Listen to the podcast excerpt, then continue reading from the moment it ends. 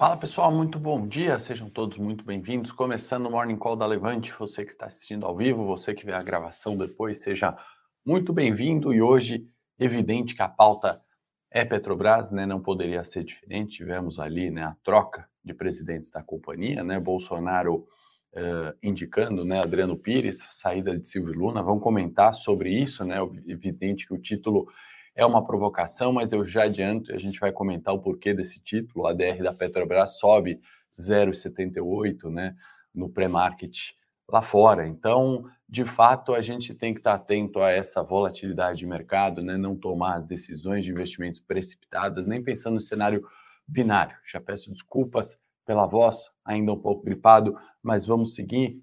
Antes da gente começar, bom dia a todos aí, estou ali olhando, vendo o bom dia de vocês. Deixe seus comentários aí, perguntas, a gente vai respondendo todo mundo na medida do possível. Vamos passar os mercados. Xangai fechou em leve queda, 0,33%, ainda preocupações ali com lockdown, né? Questão de coronavírus. Nikkei subiu, índice Nikkei no Japão alta de 1,10%. Eurostox com 2,29% de alta no momento, né? Recuperação e alta significativa no dia de hoje. S&P futuro subindo 0,38%, também positivo. Petróleo, tanto o WTI quanto o Brent subindo 1,20, 1,53, recuperando ali preços, né? O fluxo evidente que ainda é positivo, né, para as commodities, alta significativa é, para todas as commodities em destaque o petróleo. Minério subiu 0,31 em Dalian, né, voltando ali né, na casa dos 150 dólares a tonelada, ontem que subiu 4,4%, já estava nesse nível de preço. Alta pequena aí para o minério 0,31, vou ficar atento aí nos balanços né, de Bradespar, vale também né, reação aí quanto às questões também é, da Samarco, aquele processo antigo, a gente fala depois. Né? Hoje, começando antes pelo cenário internacional, antes de ir para a pauta local, que é aqui, evidentemente, vai tomar mais tempo nosso e atenção dos investidores de bolsa, né, brasileira em especial.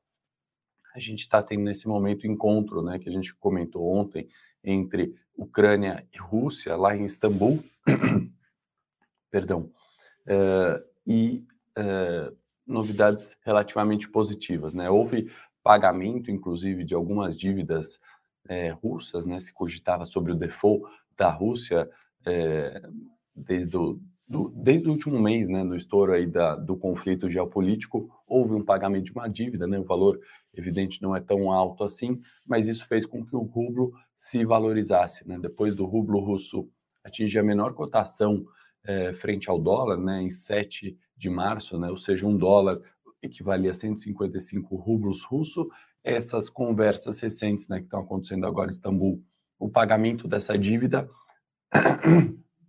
perdão, fizeram com que o rublo russo se valorizasse né, na casa de um dólar agora equivalendo a 88 rublos russos. Né? Então, notícia positiva ali para a moeda Rússia. Vamos observar ainda né, no, na, nas conversas o que sai de fato dessa questão de negociação. Né? Então, em Istambul, Rússia e Ucrânia conversando, na China, lockdown, né, queda em Xangai relativamente pequena, né, frente ao pânico que foi lá atrás, né, então está longe, né, pelo menos por enquanto se descarta totalmente aquele cenário de pandemia. lockdown pode ser visto como positivo.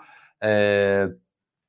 No cenário local a gente já vai entrar em mais detalhes, né, mas a gente tem uh, ainda uma preocupação com o encerramento de aumento de Selic, né? Campos Neto volta a reforçar que o fim do ciclo é em 12,75 em maio. Fica aí essa pergunta, eu particularmente acredito que não. E nos Estados Unidos o Fed é agressivo também na subida de juros, né? Então são quatro pontos aí chave para a gente olhar o mercado hoje, né? O pessoal está dando parabéns pela participação no debate da CNN, obrigado João, ontem eu estive lá debatendo sobre petróleo. Quem não viu, tem, tem um link aí também disponível, ficou gravado a gente falando sobre petróleo, né? Um debate bastante interessante de pontos a favor e contra é, investimento em petróleo, petrolíferas, em commodities também. Bom, indo para o ponto principal aí, destaque do dia que vai trazer volatilidade por mercado, destaque Ibovespa, né? A interferência do Bolsonaro na Petrobras, né, destituindo ali um presidente, indicando Adriano Pires, né. Não sei se todos aí começaram ou assistiram jornais, né, os comentários sobre é, a decisão, né? Obviamente é um cargo técnico, obviamente Adriano Pires ele é doutor em economia, ou melhor, ele é doutor, ele é formado em economia na UFRJ, né? Ele é mestre em planejamento energético e doutor é, em economia em Paris, né? Então é evidente, né, que é um cargo extremamente qualificado e aí a minha discussão aqui é, não é se isso é bom ou ruim para a Petrobras, né? Não é se de fato é, trazer já verdades, olha, vai interferir no preço. Não, de forma alguma ele vai interferir no preço, né? Isso ninguém sabe e essa discussão acaba sendo rasa e partidária, né? Você volto nem tanto tempo atrás, né? Mas a hora que é, um ano atrás, né, da entrada do Silvio Luna de destituição do Castelo Branco, né, presidente anterior ainda, era a mesma discussão, né? Se falava que o Silvio Luna interferir em preços, ia é, acabar com a política de preço da Petrobras, com a política de desinvestimento, e o que a gente viu foi, na verdade, uma continuidade disso, né? Foi uma, um, um, uma tentativa né, de ajuste ali, de, de repasse de preços, né? Evidente que não na totalidade, né? Ainda existe essa defasagem no caso da Petrobras, né? Lembrando que não se ajustava preço de combustível desde janeiro, com o petróleo a 80, né? O petróleo teve que quase bater 140 para a gente começar a discutir esse é, esse reajuste, né? Então, assim, a mudança, né, de instituição ali ou a troca, ela vai muito além do que está sendo feito, né? Do que é a vontade de um presidente ou de um membro do conselho, né? Uh, haja visto que o gringo né, já está comprando Petrobras novamente. Né? Haja visto que a queda de ontem, ao meu ver, nem foi tão significativa assim. Né? Caímos com Petrobras cerca de 2%. Né? PetroRio caía muito mais que isso ao longo do pregão. É evidente PetroRio recuperou e Petrobras não, porque já havia né, esse rumor de troca, né, que seria a data da troca. Então o investidor também segue na cautela.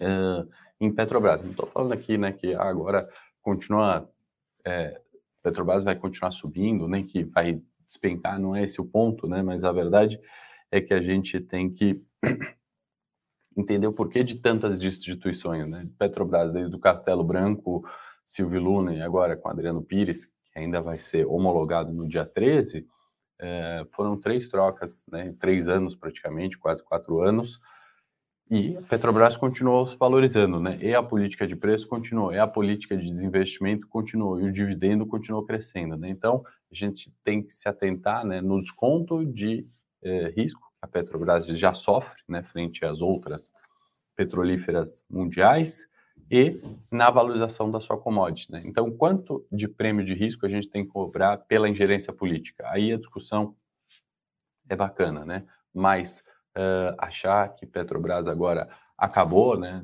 Eu acho difícil acabar com o petróleo se o petróleo voltar a 140, né? A gente estava em 80 em janeiro, né? Então a gente não pode esquecer do que, que aquela empresa é, vende, né? Então eu acho que essas discussões, essas trocas são muito mais políticas, né? São muito mais focando em eleições do que propriamente em acabar a companhia, né? Em destituir a companhia. Isso não é bom nem para a política, nem para o presidente, nem para ninguém, né? nem para a política de preço. Então, não é a qualquer custo e o mercado já coloca esse prêmio de risco. Essa discussão, essa troca já estava, né? Silvio Luna estava sendo frito aí há uns 10 dias, pelo menos. Né? Então, é só a gente observar comportamento de preços de Petrobras recente, né? a desvalorização também recente. Então, vamos sempre olhar à frente um pouco fora dessa discussão só é, binária, né? Ah, veio esse cara, ele é técnico, não vai intervir, ou não. Veio esse cara é técnico, mas ele é ele é a favor ali do subsídio, vai intervir, né? Vale lembrar que é, ele é contrário, né? Um projeto 1474 que é um fundo é, de amortização, né? Também, então que está sendo votado, está sendo aprovado ali no Congresso, tá? E aí as manchetes, né? Poxa, não passou na pasta do Guedes, não passou na mesa do Guedes, né? A gente vê no valor, lemos hoje no valor. A crítica à reportagem do valor, mas as manchetes levam a gente para os investimentos num lado contrário, né? A gente passa na banca do jornal, vê a manchete lá, né? Petro não passou na mesa do Guedes, né? Então o cara não presta, não passou lá, mas tem todo um processo, né? Tem que passar de fato na mesa do Guedes.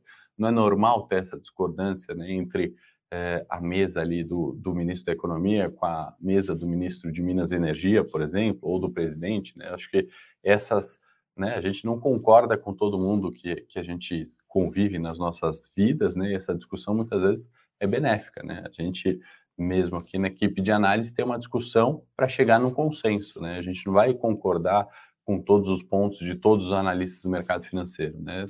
Por isso que tem a compra e tem a venda, né? Então essa discussão é benéfica, muito cuidado, eu chamo a atenção aqui, sempre nas manchetes e o que, a gente vai fazer com os investimentos. Então, é, volta a falar, né? Estou falando há uma semana sobre essa imersão de curto prazo que a gente fez é, são três videoaulas gratuitas, que o link está na descrição aí, pedir para a produção colocar no chat de novo, sobre isso, né? O que fazer no curto prazo? Como se proteger, né? Imagina um investidor de longo prazo ali que comprou Petrobras a 15 reais. Ele tem que sair porque ele viu essa notícia, né? Ou imagina aquele que no curto prazo viu toda essa volatilidade, né? Ontem é, Petrobras poderia ter caído muito mais e retomou, né, para o nível de 32 reais, né? O que que, o que que a gente pode fazer do ponto de vista de investimento, né? Nunca é ou largar tudo ou apostar todas as fichas, né? Então essa imersão de curto prazo acho que ajuda a gente a entender e apresento para pessoas que talvez não conheçam, né, um mercado que nessa volatilidade em ano eleitoral, né, eu vejo como um potencial gigantesco aí de proteger carteira, de aumentar, é, aumentar ou potencializar ali algumas operações, né, com risco controlado de curto prazo. Então fica meu convite para quem quiser ver, e aí, coincidentemente ou não, né, sai também o ministro da Educação, né, num escândalo ali com, com as Bíblias, a foto do ministro nas Bíblias, eu não sei se é estratégia ali do governo, né, já foi usada outras vezes, né, de uh, causa, manda duas notícias bombásticas ao mesmo tempo, né, para dividir as atenções, né, então não fica tanto uh, o foco em uma coisa só, né, então é, vamos ver, e aí, resumindo, né,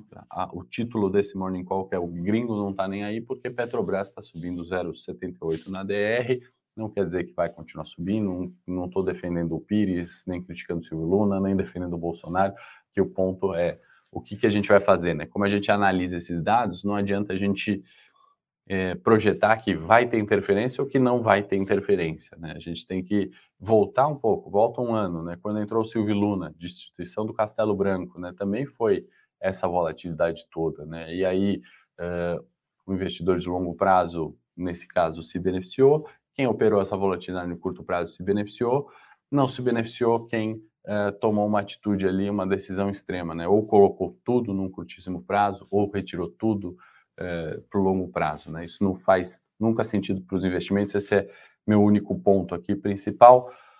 E fluxo gringo continua na bolsa também, né? Para a gente concluir pauta local, esse ano já estamos chegando na marca de 88 bilhões de reais né, investidos na renda variável. O gringo está vindo, último dado 1,5 bi, mais uma vez, mais um dia de 1,5 bi arredondando valores aí de entrada na bolsa brasileira. Vamos ver como está refletindo nos preços do Ibovespa, se a produção me ajudar a colocar o gráfico aqui é, na tela, né? Ontem, né, a gente comentou sobre essa figura gráfica aqui, né, o doji, o candlestick, onde tem um preço de abertura e fechamento é, no mesmo nível de preços, né, da, da última sexta-feira. Isso reflete, né, uma pausa, um respiro. E aí a bolsa, né, que chegou a cair até os 117 mil pontos, 117.900, né, ela é, voltou, perdão, 118 mil, né? Nem chegou a romper os 118 mil. Ela voltou um pouquinho, né? E fechou 118 e 700, né? Então ainda um movimento de cautela, né? Refletindo tudo isso, vamos ver. É, o dia de hoje tem ainda, né? Como suporte mais relevante os 115 mil pontos e aí ainda naquela projeção de preços, né? Se ainda que caia 115 mil pontos, né? A tendência é de alta e aí o movimento esperado de preço é voltar, né? Rompendo a marca dos 120 para buscar 125. Né? Foi assim nas outras vezes, a gente ficou um período aqui né, em forte consolidação, né? todo esse período aqui era uma forte consolidação com volatilidade, né? pode se repetir, né? ao meu ver, eu acho que esse ano todo vai ser um ano relativamente positivo, porque a gente ainda está vivendo essa retomada de mercados, né? Bolsa 100 mil pontos, a gente cansou de falar o quão barato é, né? O quanto existiam ativos baratos e ainda existem em bolsa, né? Porém, a volatilidade, seja de preocupação com fiscal, eleição, é, toda a questão de inflação, deve continuar no radar, né? E aí a gente precisa, de alguma forma, saber se posicionar nos investimentos para potencializar, obviamente, é, nossos retornos aqui. Então, pontos técnicos é, do dia estão mantidos, né? Então, a gente ainda tem, obviamente, um suporte de curtíssimo prazo é o 118, que pode ser, obviamente, rompido hoje, né? E o mais relevante é 115 mil pontos. Ainda que a gente vá buscar os 115 mil pontos, esse viés de alta para a Bolsa brasileira não acabou, né? O fluxo gringo ajuda a gente a, a manter é, posições, né? Proibido, eu brinco né, com os assinantes, eu falo assim, é proibido vender bolsa agora, né? É proibido a gente entrar vendido a descoberto, né? Nesse sentido que eu quero falar, justamente pelo fluxo, pelo movimento de mercado. Pode voltar aqui para mim, produção. O Yuri mandou uma boa aqui, que será que a Lubrax vai voltar a patrocinar o Flamengo? E o Landim, né, que era presidente do Flamengo, que se cogitava para a presidência da Petrobras, ele foi indicado ali para o conselho né, da Petrobras. Tudo isso vai ser homologado no dia 13. Então, pode ser que a Lubrax volte a patrocinar o Flamengo, sim, Yuri. Brincadeira à parte, eu acho que é isso, né? O João, o, o Adriano Pires, João, de fato, né? Ele é, é, é um bom nome ali, né? Ele já é, criticou algumas coisas de interferência em preço, ele já teve algumas falas também polêmicas, né? Que é bom que o petróleo vai a, vá a 200, né? Lá atrás. Então, de fato, é ainda muito preliminar, né? A gente fala assim, isso é terrível para a Petrobras ou isso é muito bom. A gente tem que entender, de fato, qual que foi esse movimento, né? O porquê dessa retirada, né? É, é uma questão política, é uma questão eleitoral, é uma questão para ganhar apoio uh, é, daqueles que já são favoráveis, né? Então, assim, é uma negociação, acho que muito mais política e que ninguém aqui do lado do mercado financeiro, nem de investimento, né? Eu acho que nem quem está diretamente na política vai saber de fato as reais justificativas nessa para essas trocas. Né? Essas trocas, é, três trocas em um ano, né? É, não, não é o melhor, não é o cenário ideal, né? Vale lembrar que o Silvio Luna tinha um ano ainda para cumprir. O salário dele de 2 milhões e 900, quase 3 milhões ao ano, né? Então, assim, com, com 12 meses ainda, né? Com 12 salários de benefício, caso fossem atingidas algumas metas, né? Então, assim, a gente não está falando de um cargo qualquer, né? De uma responsabilidade pequena diante de uma companhia do tamanho da Petrobras. Então, é evidente que essas trocas são longe, né? De ser ideal tá, para a companhia. Cenário corporativo hoje está um pouco esvaziado, né? Tem a questão da Eletrobras pediram alguns ajustes na modelagem de preços lá que vai favorecer a privatização e aí agora é uma corrida contra a agenda, né? 6 de abril seria uma data ideal para essa modelagem ser concluída para que não fosse perdido o prazo ali de eh, 13 de maio, né? Onde seria a possibilidade de privatização, né, de abertura ali é, de parte das ações. Né? Então vamos ficar atento nisso. Na agenda, desculpa, pulei. Né? A agenda hoje tem o CAGED 10 e meia para sair. Lembrando, fevereiro foram 155 mil vagas criadas, é, perdão, janeiro 155 mil vagas, fevereiro expectativa de criar, criação de mais de 200 mil vagas. Né? Então outro dado positivo, né, a hora que a gente começa a olhar macroeconomia aqui no Brasil, né, pelo menos uma recuperação daquele cenário ruim né, de desemprego e inflação, etc. Que mais? Cenário corporativo, acho que o restante é ficar atento aí com os balanços, né, Semig e Redditor, que vão divulgar resultados. Redditor também divulgou JCP de 0,09 por ação, vai ficar ex essa sexta é, agora, tá bom? Unidas também fez uma emissão de debêntures, então noticiário corporativo hoje, pelo menos um pouco mais é, tranquilo, tá bom? Pessoal, acho que é isso, é, os principais pontos para hoje. Não deu ali para olhar todas as perguntas. O Robson perguntando mata-mata, quem acerta mais Obrigado, Robson. Gentileza sua. Pessoal, se eu não respondi alguma pergunta, deixa nos comentários. Não esquece de curtir esse vídeo importante para o YouTube saber que você gostou do conteúdo, te indicar conteúdo semelhante e para a gente saber aqui que o Morning Call foi bom e repetir isso de forma é, recorrente e gratuita todos os dias, combinado? Se inscreve também no canal da Levante. E é isso. Uh, amanhã, 8h30 da manhã, estou de volta. Um grande abraço.